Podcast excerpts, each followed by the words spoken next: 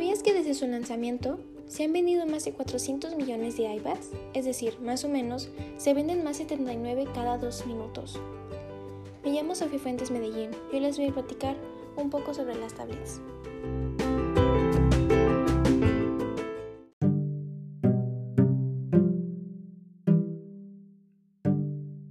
Y ahora se preguntarán, ¿en qué consisten las tablets o para qué sirven?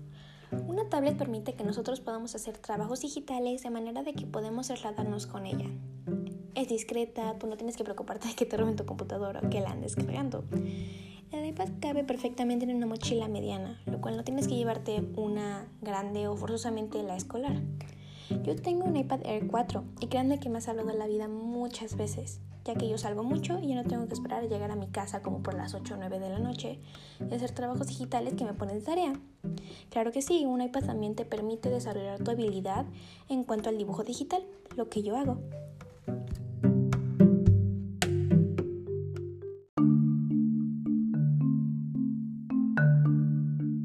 Lo sé, sé que te es interesante tener una.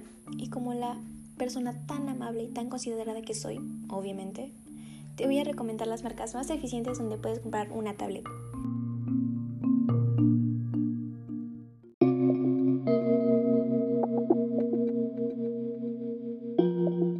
Pues aquí ya sabemos cuál voy a mencionar primero, Apple.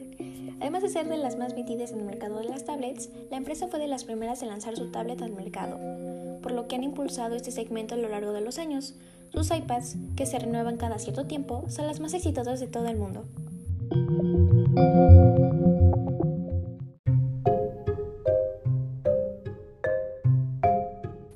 ¿Y ahora? ¿Por qué es tan caro? ¿Por qué es tan famoso? Bueno, Apple usa su propio sistema operativo iOS en sus iPads. Sus precios son superiores a la mayoría de sus competidores, pero la calidad y diseño de sus productos hacen que sea algo muy demandado en el mercado. Por eso son los más vendidos en ese segmento.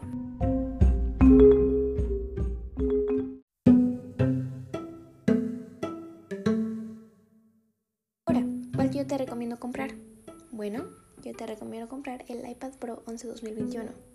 Pero, ¿por qué, Sofía? Te explico. Primero te voy a decir las características excelentes de esta iPad.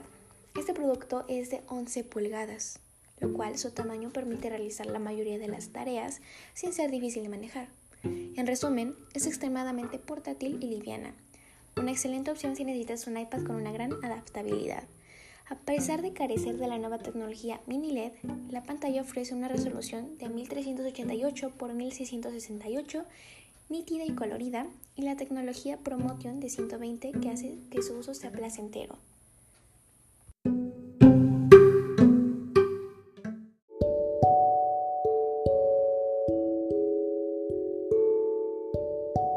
Y si quieres algo más económico, pero con la misma función, pues aquí te recomiendo el iPad Air 4, es la que utilizo yo. Se me hace muy fácil de utilizar y el sistema operativo es casi similar y con un precio más accesible.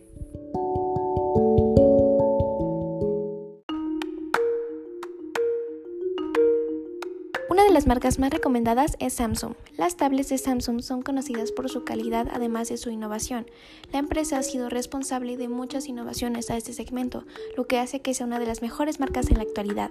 Además tienen varias gamas con precios y especificaciones variadas, por lo que hay opciones para todo tipo de usuarios.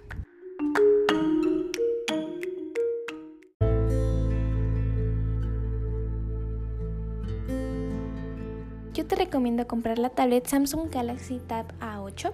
Es un equipo básico que destaca especialmente por un cuidado diseño con pantalla táctil HD de 8 pulgadas, aunque es posible adquirirla de un tamaño de 8.4 pulgadas. Ahora, es ideal para llevártelo a todas partes con 13 horas de batería y función de 5G para conexión a internet donde quiera que estés.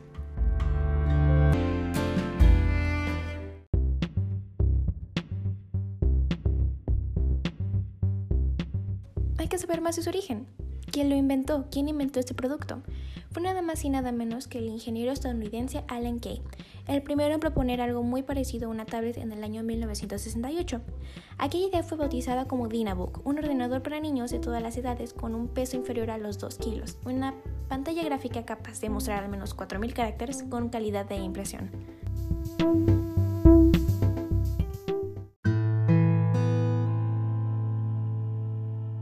Tras el Dynavook llegaron dos prototipos vanguardistas en la época, aunque bastante alejados de los modelos que hoy conocemos, el Fashful, elaborado por Apple y comercializado en 1984, y el GridPad Pen Computer, lanzado por Grid Systems en 1989.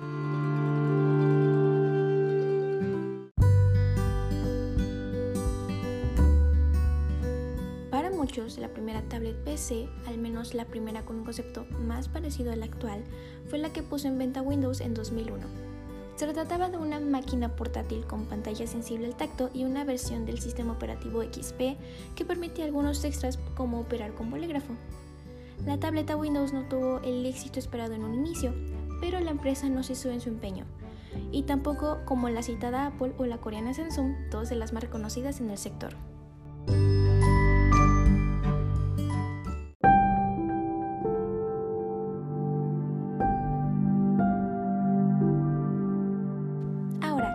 Ha revolucionado el mundo de la tecnología por su originalidad de uso.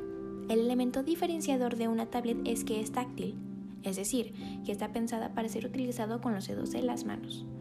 Una de las principales ventajas de las tablets es que es su movilidad.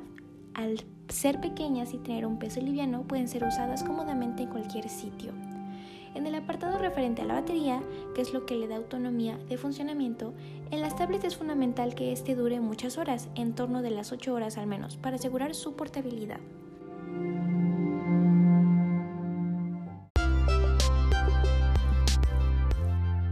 La tecnología cada vez evoluciona más, y no solo en la parte tecnológica, sino también educativa. Tal vez en un futuro las tablets serán el reemplazo de los cuadernos o libros como lo conocemos hoy en día. Muchas gracias por su atención, espero que te haya gustado este podcast, que al terminar de escucharlo salgas sabiendo nuevas cosas acerca de las tablets. Me despido, soy Sofía Fuentes y este es mi podcast. Bye.